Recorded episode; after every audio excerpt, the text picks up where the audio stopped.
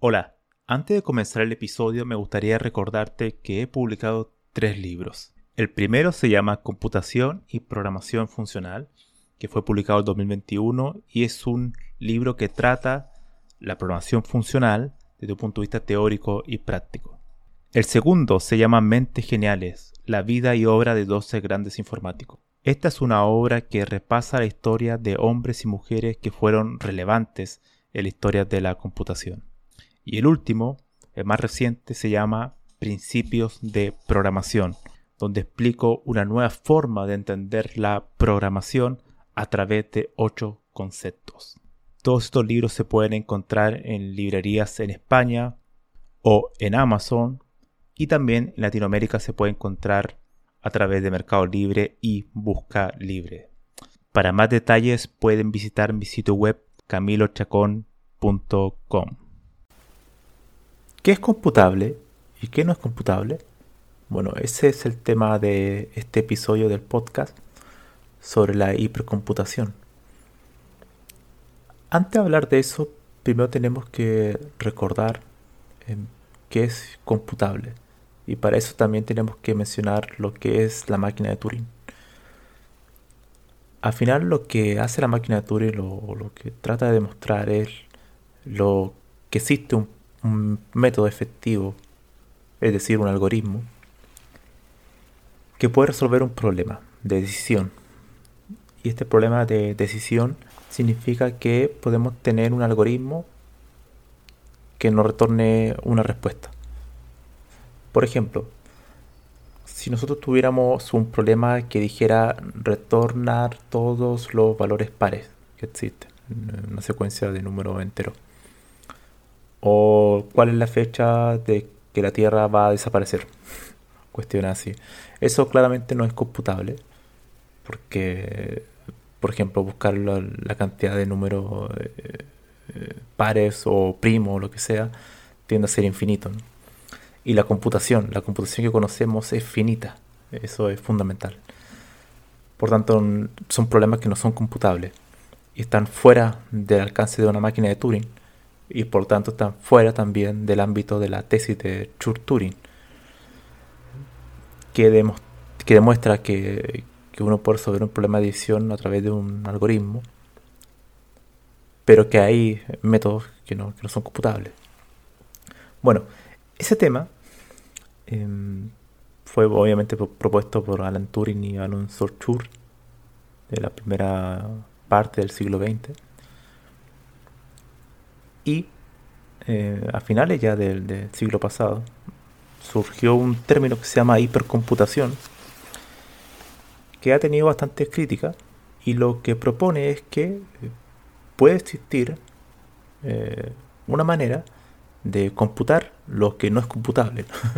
es por casi una contradicción en sí mismo, ya que lo que ellos hacen y que proponen es que lo que anteriormente se conocía como la teoría de la no computabilidad, o sea, lo que no es computable, los problemas que no son computables, ahora se llaman hiper, o sea, eh, hypercomputer, o sea, una computación superior.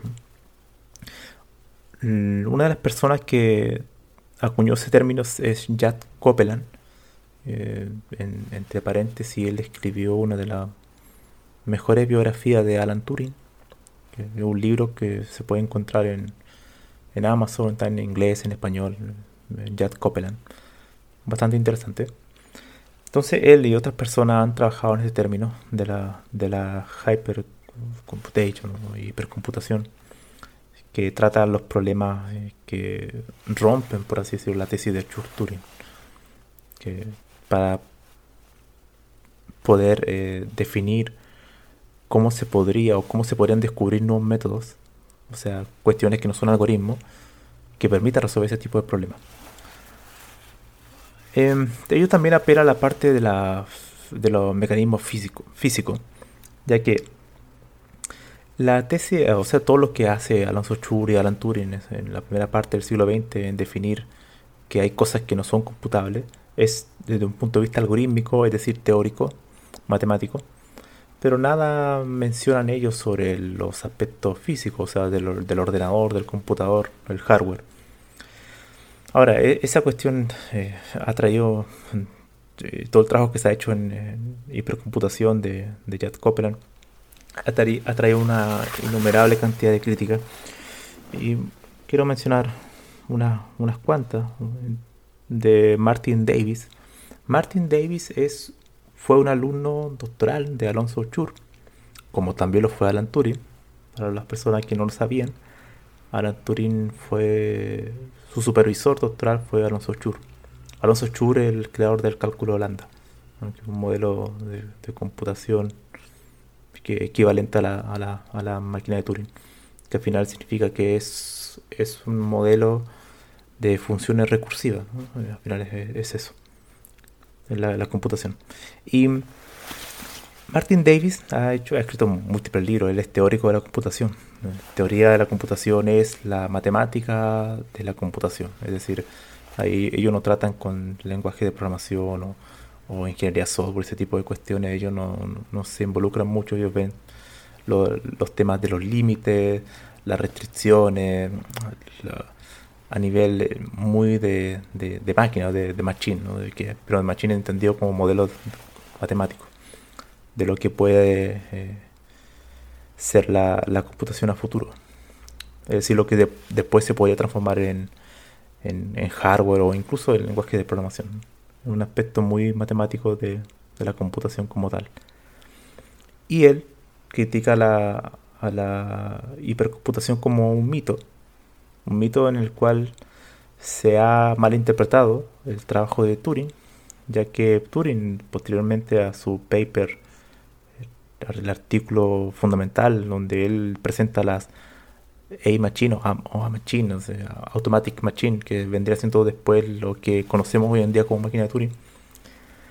Él, como tres años después, pues, haría un, su tesis doctoral, presentaría en un apartado las Oracle Machine, que es como, como un oráculo, ¿no? y esa, esa cuestión lo que trataba era que habían cuestiones que se podían resolver que no eran computables, o sea, cómo tratar eh, cuestiones que no eran computables. Ahora, claro, lo que trata ahí Turing es para una cuestión muy particular. En ningún momento él menciona de que eso puede ser factible o que pueda existir una máquina física que pudiera algún día tratar con problemas no computables. Y eso Jet Copeland y otros más se han aferrado para decir que, bueno, Turing abrió la puerta, como que esa posibilidad puede existir y han investigado sobre el tema, sobre que existe un modelo de computación que trata con cuestiones que no son computables. Ahora, ese tema obviamente no es, eh, no se puede falsear, no se puede tampoco comprobar. Y lo que ellos apelan es que podría existir algún día una máquina que permitiera hacer eso y que apelan a la experimenta, experimentación. Pero bueno, eso es como, es un poco similar a decir que puede existir una máquina física con movimiento perpetuo. Eh, se ha demostrado también que eso, según las leyes de la termodinámica, si no me equivoco, es imposible. Pero, pero bueno, eh, como no se puede comprobar, eh, son además que el, término algoritmo, por eso existe la tesis de Church-Turing, porque el término algoritmo es impreciso, no, no, no, es una cuestión que se pueda definir con precisión se deja la puerta abierta a este tipo de especulaciones. Y en eso yo concuerdo con, con Martin Davis. Yo creo que ese tema del, del hypercomputing eh, es hypercomputation es un tema casi más filosófico más que un tema técnico o, científico yo creo que está bien para desde un punto de vista escéptico de decir que se puede romper la tesis de Church-Turing y eso también nos lleva a otras preguntas que también son derivados de la misma. Y es, por ejemplo, si el universo es una máquina de Turing o no. Bueno, es, un poco hacia ese lado va la cuestión del hypercomputation. Ahora alguien podría mencionar, bueno, que tiene que ver, por ejemplo, el, la computación cuántica aquí. La computación cuántica, bueno, la computación cuántica no rompe la tesis de Turing porque trata con problemas que son computables la computación cuántica no, no a todos los números primos que existen y no va a decir algo mágico como cuándo va a ser exactamente la fecha que no se va a extinguir el, sol o cosas o cuestiones así, ¿no? Lo que sí hace la, eh, la computación cuántica o que puede hacer es reducir la complejidad eh, que se ha tratado en, el aspecto de la, del algorítmico. O sea, si un algoritmo tiene una complejidad muy alta, por así decirlo, o sea, que sea que crezca rápidamente una función, bueno, se puede reducir, que en la práctica la velocidad de cómputo se reduce, se hace más rápido. Y eso es lo que podría hacer eh, la computación cuántica, es decir, variar la complejidad de las clases de algorítmica, del análisis de algoritmos. Pero no va a resolver, no, no es que resuelva problemas que no son computables. Y bueno, Martin David decía que, que eso no es posible porque en realidad la computación es finita. Toda la computación es finita. y esa es una restricción que va mucho más allá de la tesis de Church-Turing o de la máquina de Turing, sino que hay que partir de la base que es finita. Entonces, la hipercomputación habla de términos de infinito. Entonces, básicamente casi una especulación, ¿no? casi una idea filosófica, que puede existir algo, un supuesto. Que, no, pero eso se, va a chocar contra muchas restricciones que hasta el día de hoy, que la hipercomputación nace o se vuelve popular a finales del siglo pasado, a principios de la década de los 90. Hasta el día de hoy no ha tenido mucho, mucha repercusión.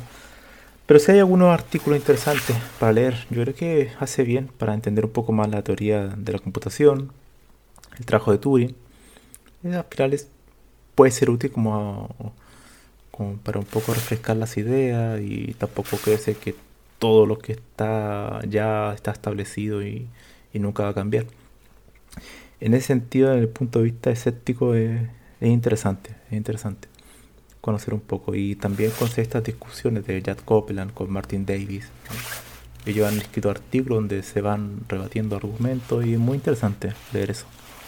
Desde un punto de vista muy teórico de la computación, pero muy desafiante intelectualmente hablando y creo que cualquier persona que le guste la computación le va, le va a gustar ese debate.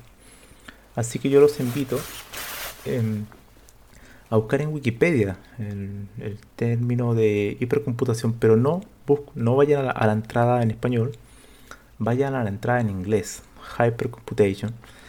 ¿Por qué?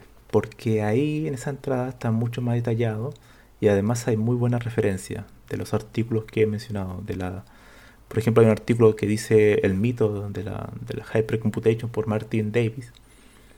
También están los, artículos de Jack Copeland, donde defiende la postura de la hypercomputation. Que dice que sí, que bueno, que Turing dejó la puerta abierta para, ese tipo de, de idea. Que, el, que Turing, claro, no, no mencionó nunca sobre, el, sobre un aparato físico, Así que bueno, eh, puede ser, puede ser. Eh, tampoco se puede demostrar, tampoco se puede falsear. Así que es una cuestión que está, está la puerta abierta. Pero en general es, yo creo que lo, veo más como una cuestión como esta teoría física, ¿no? Como la teoría de cuerda. Que, que han estado tantos, tantas décadas, pero sin grandes avances. Como de hecho, se han escrito, dicho sea de paso, entre paréntesis, se han escrito libros, muchos libros de, físicos que hablan de la, de la cantidad de dinero, de carreras perdidas, de personas que perdieron su carrera, porque y se dedicaron a investigar sobre la teoría de cuerda y no llegaron a nada. es terrible. O sea, toda una vida perdida, investigación en, algo que fue un laberinto sin salida. Y la cantidad de dinero, obviamente, en investigación sobre eso, ¿no? Eh, pareciera ser que esta hypercomputation va para, la para, para el mismo lugar. Ahora, eso sí, el hypercomputation no tiene ninguna influencia actualmente en la computación. Es un grupo muy pequeño que se dedica a eso, así que no, han habido grandes eh, despilfarros de recursos económicos o de carreras perdidas. No, no, no creo que, que ya haya llegado a eso. Pero es interesante, yo lo recomiendo leer. Eh, es algo muy interesante y, además en el camino van a aprender un poco más sobre, sobre teoría de la computación. He mencionado nombres claves, Jad Copeland, eh, a pesar de que él ha hecho el trabajo de la Hypercomputation, puede leer su artículo, pero también le recomiendo la biografía de Turing, que es muy buena, de hecho, no tiene nada que ver con el trabajo de Hypercomputation, pero él hace una muy buena biografía, muy bien documentada.